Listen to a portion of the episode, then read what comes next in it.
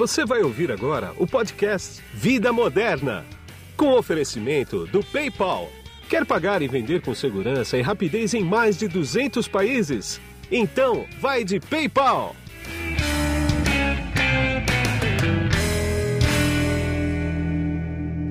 Bom, quem está comigo aqui hoje é o Felipe Facchini, ele é head de vendas do PayPal Brasil, e o Toran Rodrigues, que ele é CEO da Big Data Corp.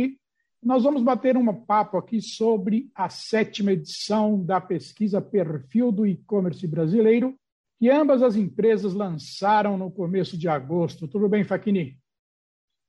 Oi, Guido, tudo bom? Prazer tudo. estar aqui com vocês ter a oportunidade de dividir um pouquinho aqui da, da nossa pesquisa. É sempre bom levar conhecimento. Claro, sem dúvida. Tudo bem, Toran? Como é que você está? Fala, Guido, tudo bom? Prazer estar aqui de novo com você. E já acho que já é a sétima vez, quase a sétima vez que a gente está apresentando esse resultado também, né? Você está com a gente desde o começo. Exatamente, desde o primeiro. Faquinha, eu vou começar com você aqui. Segundo a pesquisa Perfil do E-Commerce Brasileiro 2021, a expansão do e-commerce no Brasil teve números expressivos nesse ano aqui, né? totalizando quase 1,6 milhões de lojas online, 22% a mais que a medição de 2020. Quanto que a pandemia influenciou nesses números, hein? Ah, com certeza influenciou muito. Basta dizer que em agosto de 2020, o aumento no número de lojas online registrado pela nossa sexta edição do estudo, ele foi de mais de 40%. Isso é explicado pela necessidade que as pessoas tiveram de experimentar as compras online, uma vez que elas não podiam mais sair de casa e boa parte do varejo estava de porta fechada. É. Muitos desses consumidores, eles nunca haviam feito compras online. Só nos últimos 12 meses, 789 novas lojas online, elas foram criadas por dia no Brasil. Registramos aí, em um ano e meio, desde o começo da pandemia, um crescimento do mercado de pagamentos online que equivale ao que a gente projetava para os próximos cinco anos. E isso é muito significativo. Sem dúvida. Agora, Torã, com o volume relevante das lojas, né, como esse, há espaço ainda para o crescimento do segmento no país? Como é que você enxergou isso na pesquisa? Hein? Acho que com certeza, nessa, é, nessa edição da pesquisa, pela primeira vez, a gente fez uma comparação da quantidade de empresas é, que estão online, né, que estão vendendo online, que tem o site de e-commerce, e a gente comparou isso com a quantidade de empresas do varejo em geral no Brasil. E o que a gente vê na prática é que se a gente medir por quantidade de empresas, você está falando que mais ou menos é, é que esses 1,6 milhões correspondem a mais ou menos 6% das empresas de varejo. Então, o que a gente está falando é que quase 95% do varejo no Brasil ainda não é digital. Né? É, e tem números de outras pesquisas que falam mais, dão mais ou menos a mesma proporção quando você fala em questão de, de, de, de volume de faturamento. Né? Quer dizer, por mais que o número seja muito grande e que a velocidade de crescimento seja muito acelerada, e o e-commerce ele vem, é, é a quantidade de lojas no e-commerce vem crescendo mais do que o dobro é, do que a quantidade de varejos em geral, a verdade é que representa um percentual ainda muito pequeno da totalidade de empresas que estão online. Então, por maior que seja o número, ainda tem muito espaço para crescimento. Entendi. Agora, Faquini, essa é a tua área, né? Quer dizer, os pagamentos de, via carteira digital aumentaram na mesma proporção, é? Aumentaram sim. As carteiras digitais elas estão cada vez mais presentes no checkout dos e-commerce. Hoje, mais de 60% dos e-commerces eles já adotam meios eletrônicos de pagamento. E quando comparamos com a edição da pesquisa de 2020, representa um aumento de 4,6 pontos percentuais. E isso demonstra a evolução desse meio de pagamento. Por quê? Ele levou mais segurança, mais agilidade tanto para os consumidores quanto para os lojistas. Os comerciantes online, eles passaram a oferecer uma experiência de pagamento muito mais fluida, mais rápida e mais segura. E vale dizer que, em sete anos da nossa pesquisa, houve uma inversão na proporção dos métodos de pagamento. Quando a gente olha para a edição de 2015, a gente via que 60% eles não aceitavam as carteiras virtuais. E com certeza essa é uma tendência, e é uma tendência que chegou para ficar. Prova disso é que, de acordo com uma recente pesquisa da Cantar, o PayPal ele foi um dos apps de finanças que mais cresceram em relevância no Brasil. Isso desde o começo da pandemia. Só fazendo um complemento, Guido, eu acho que é, que é legal ver assim que isso fala muito com a questão que a gente sempre comenta também já algumas edições da pesquisa da profissionalização do setor, né? Quer dizer, o consumidor não está mais disposto a chegar num site e só ter como opção de pagamento fazer uma transferência via depósito bancário para a conta do dono da loja. Né? Ele quer ter as, as opções de pagamento. Ele está procurando uma experiência mais profissional e as lojas estão se profissionalizando conforme a expectativa do, do consumidor se torna mais é, mais alta, mais sofisticada, né? Então, eu acho que é, é uma, uma tendência super interessante e que, como o Faquini comentou, só, só tende a se reforçar daqui para frente, só tende a continuar evoluindo dessa forma daqui para frente. Sem dúvida nenhuma. Agora, a gente também tem sido impactado muito por varejistas que usam as redes sociais, né, Toran? Como é que está esse setor, hein? Então, a parte de rede social é um, é um, é um tema super interessante, né? Quer dizer, a gente historicamente vê que mais ou menos 70% das lojas têm é, a parte de, de, de, mídia social integrada e a gente viu desde o começo a gente vê que o, o, o Twitter tem mais ou menos 30% de, de penetração, né? quer dizer, está tá presente em mais ou menos 30% das lojas, e o Facebook está tá presente em mais ou menos 50% das lojas. Mas essas são ferramentas que historicamente vieram sendo usadas como ferramentas de saque vieram sendo usadas como ferramentas de atendimento para o cliente. Né? Então, as pessoas engajavam com a loja via o Facebook não para seguir a marca, não para acompanhar as coisas, né? mas sim para, tipo, ah, vou fazer uma reclamação aqui porque eu comprei, o produto não chegou. Então, muito do ferramental para gerir essas mídias sociais está muito voltado para a questão do atendimento, né? de como é que você faz para responder rápido, como você faz para responder as reclamações. E o que a gente viu nos últimos anos foi um crescimento de outros tipos de mídia social, e aí o YouTube, o Instagram, agora o TikTok está aparecendo, Pinterest, enfim, todo dia parece que aparece, surge uma nova rede social aí no meio do caminho, pois. né? Mas a gente está vendo um crescimento dessas outras redes que tem uma finalidade que não é simplesmente de atendimento, que tem uma finalidade de engajamento com o cliente. Né? Eu acho que isso é super interessante porque é uma mudança na dinâmica do uso desse tipo de tecnologia pelos varejistas. Entendi. Agora, é só uma coisa, você chegou a tocar no Instagram e eu e eu não peguei ou se, se... é o, o, Instagram então o, o, o, YouTube se a gente é, olhar para o YouTube o YouTube cresceu aí de 2000 quando a gente começou a medir para agora cresceu quase mais do que dobrou a participação então saiu de mais é. ou menos 20 para 45%, e o Instagram praticamente triplicou. Então, ele saiu de 9 e pouquinho por cento para mais de 27%. Então, é uma velocidade de crescimento da penetração, né, da quantidade de lojas usando essas mídias sociais, que é, é muito maior do que o que a gente via com as ferramentas não dá nem para falar isso direito, mas vou botar aqui entre aspas, tradicionais é, de engajamento com o cliente. Entendi. Queria pegar um gancho aqui no, nos comentários do Toran e falar um pouquinho do YouTube, né? O YouTube, ele como mídia social de destaque entre os varejistas, ele faz total sentido, porque as pessoas, elas precisam entender o produto que elas estão comprando. E quando você tem melhores opções de acesso à internet, principalmente com smartphone, a tendência é que as lojas online, elas apostem cada vez mais nesse modelo. A gente sabe que quando o consumidor ele consegue visualizar o produto que está comprando em toda a sua extensão, é, muito parecido como se ele estivesse na loja, o índice do abandono do carrinho ele é bem menor. Entendi. Deixa eu continuar com você aí, Faquini. Pesquisa também se debruçou sobre os aplicativos de everyday spending, né, das compras habituais. O que você encontrou de interessante nessa pesquisa?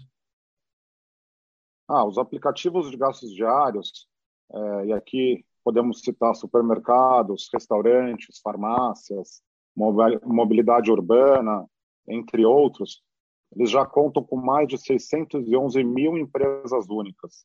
E desse volume, 70% estão no segmento de alimentação. Outros 12 são supermercados ou mercados mesmo. Ah, 4,67 são farmácias e outros 12% são outros tipos de comércio. Essa é mais uma reação do varejo às restrições impostas pela pandemia. Por quê? Porque houve a necessidade, por parte das lojas, de estarem presentes de forma mais impactante no smartphone dos consumidores. E também vale a pena dizer que esses aplicativos de compras diárias, eles canalizam a jornada de compra dos consumidores. Eles possibilitam que o comércio de bairro encontre e atenda os seus consumidores com uma experiência muito boa, tanto na parte da entrega quanto no pagamento. E esse, ele também é um segmento que o PayPal atua com a solução do checkout transparente e da carteira PayPal, é, em marcas como o Rappi, a Corner Shop, o Uber, Uber Eats, 99, Shell, Ipiranga, entre outros. E para é, pegar um, um, um, gancho aí que eu acho particularmente interessante, né, e a gente vê isso em outros números que a pesquisa mostra também, é que o comércio ele quer simplicidade no processo de digitalização dele. Né? A gente vê isso, por exemplo, com o número de, de da quantidade de, de, sites que são construídos usando plataformas, né? que cresceu para caramba. É, era menos de 60%, é mais de 80% agora. Né? Quer dizer, o uso da plataforma, e isso se reflete também na questão do, do, do, aplicativo, né, de você ter a presença no aplicativo, é uma busca por uma forma mais simples de se digitalizar.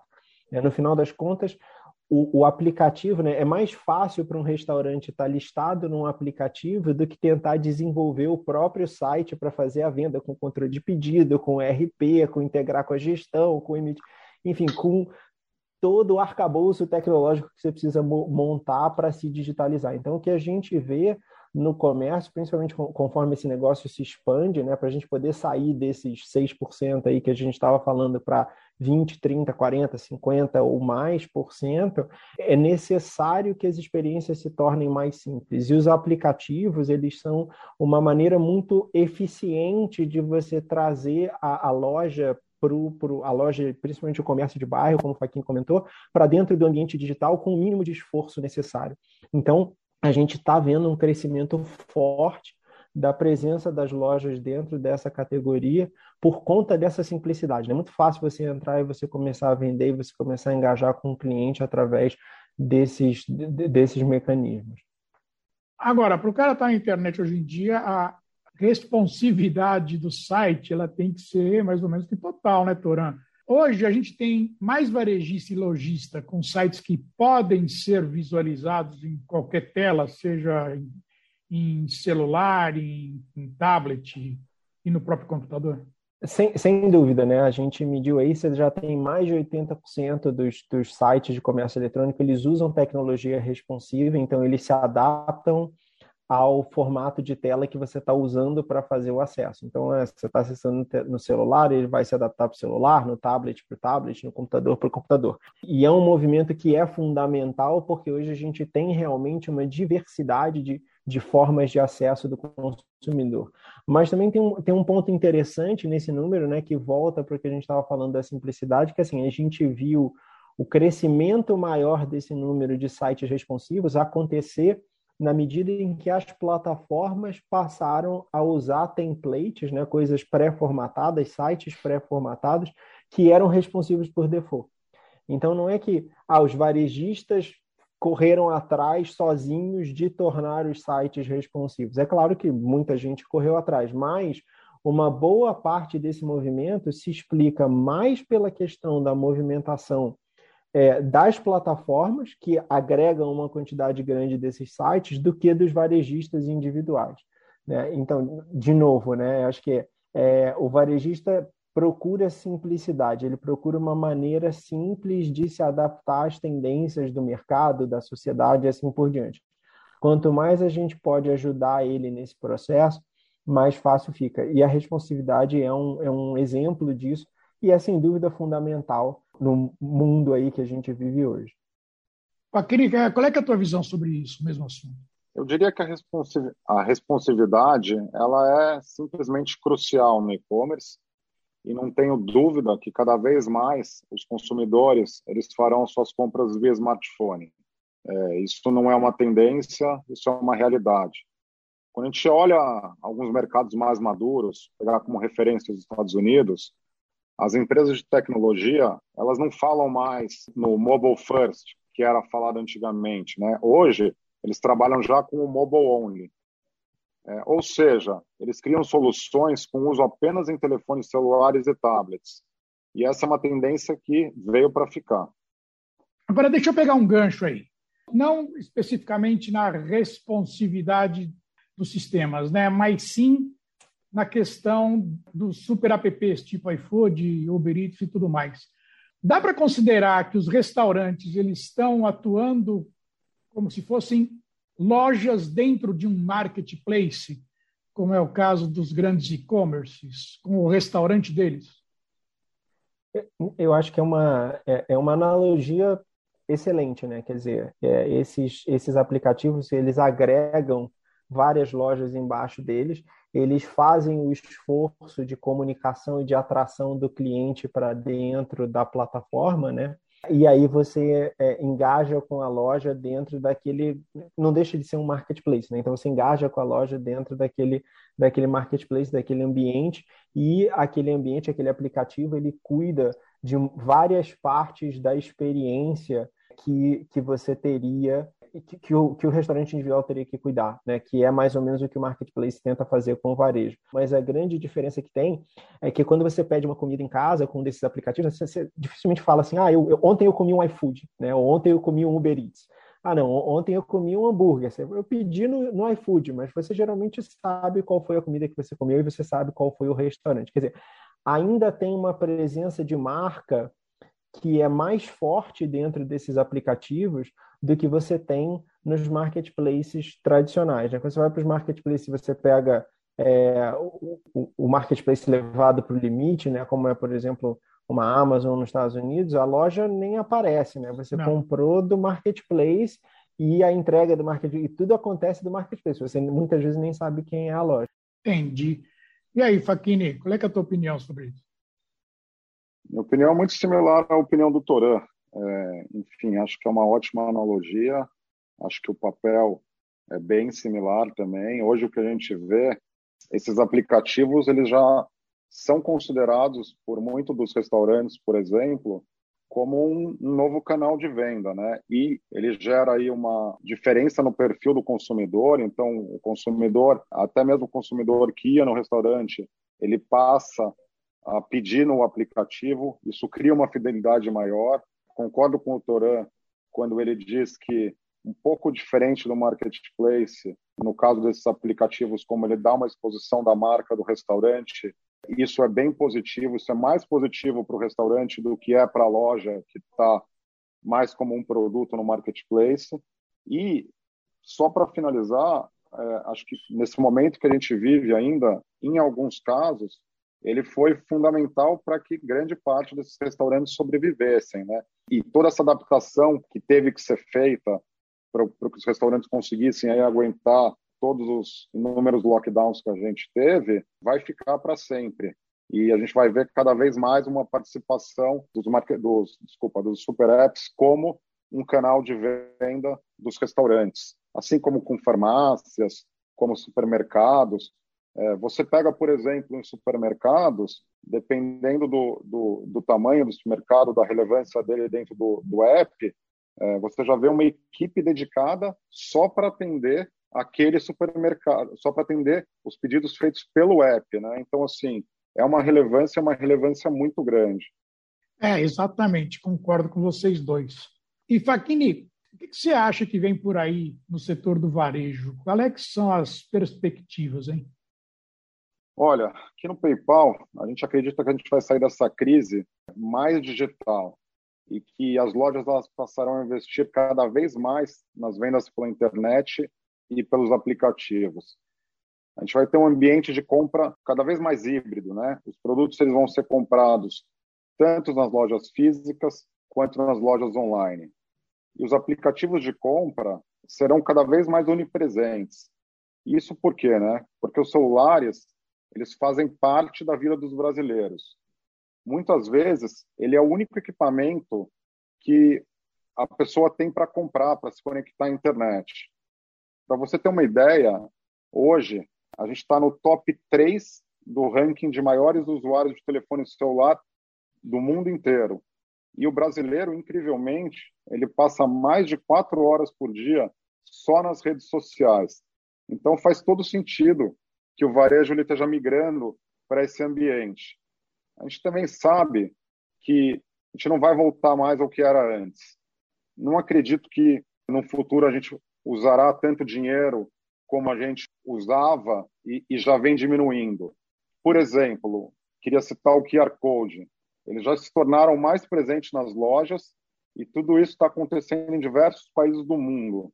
E se a gente pegar uma, um, um, tentar entender um pouquinho mais como que esse crescimento está acelerado, é, não dá para é, não falar do Covid, né? Eu acho que o Covid, esse, essa, essa proteção das pessoas, é medo que as pessoas ficaram, acelerou muito essa curva. E eu acredito que esse seja um ponto muito importante a ser levantado. Por quê? Porque quanto mais a gente puder digitalizar a economia, mais inclusivos seremos. E precisamos ter a certeza de que isso vai acontecer, porque os pagamentos digitais eles são muito mais eficientes e seguros. Sim, entendi. Torá, qual é que é teu comentário sobre isso? Já está prevendo uma próxima pesquisa aí? A gente já está prevendo, na verdade, a gente tem é, uma intermediária que a gente faz da, da Black Friday, né? A gente está fazendo aí no, é. no, final do ano a versão da Black Friday e a gente atualiza quando a gente lança o material da uma nova edição e vai trazer mais, mais informações, trazer mais novidades, tentar trazer outras visões dessa informação que é sempre muito interessante. Né? Acho que a principal ponto aí, o, o Facchini já tocou, é a questão de que a gente está num processo de digitalização que não tem volta. O nível de conveniência de você poder fazer as coisas digitalmente, mesmo quando é uma interação com o mundo físico, por assim dizer, né, é muito interessante. Então, assim, a gente hoje cada vez mais tem a expectativa de poder resolver as coisas no ambiente digital. Assim, ah, tudo bem, eu, eu, eu, eu, eu quero ir no restaurante, mas eu quero poder também pedir a comida do restaurante em casa. Eu quero, eu vou no museu, mas eu quero poder comprar o ingresso do museu antes de chegar lá e comprar isso pela internet e poder só mostrar o ingresso no meu celular. E a gente começa a ter um, nível de frustração maior quando esse tipo de funcionalidade não é oferecida. Sim. Então, essa essa tendência de digitalização que a gente está vendo, eu acho que ela não tem volta.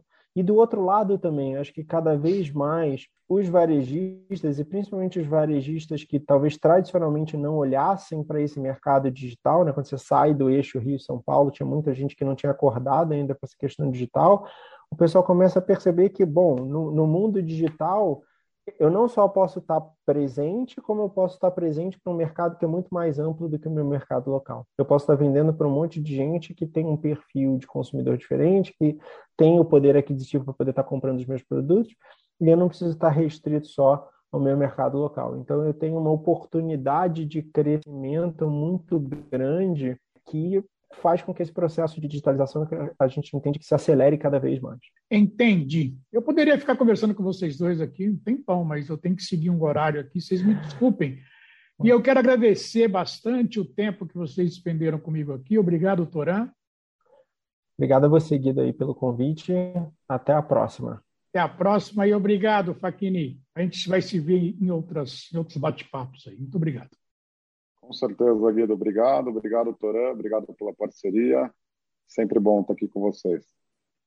Ah, ok, aqui é Guido Orlando Júnior, diretor de conteúdo do portal Vida Moderna, que você acessa em www.vidamoderna.com.br. Tchau! PayPal ofereceu este episódio do podcast Vida Moderna. Quer pagar e vender com segurança e rapidez em mais de 200 países? Então, vai de PayPal!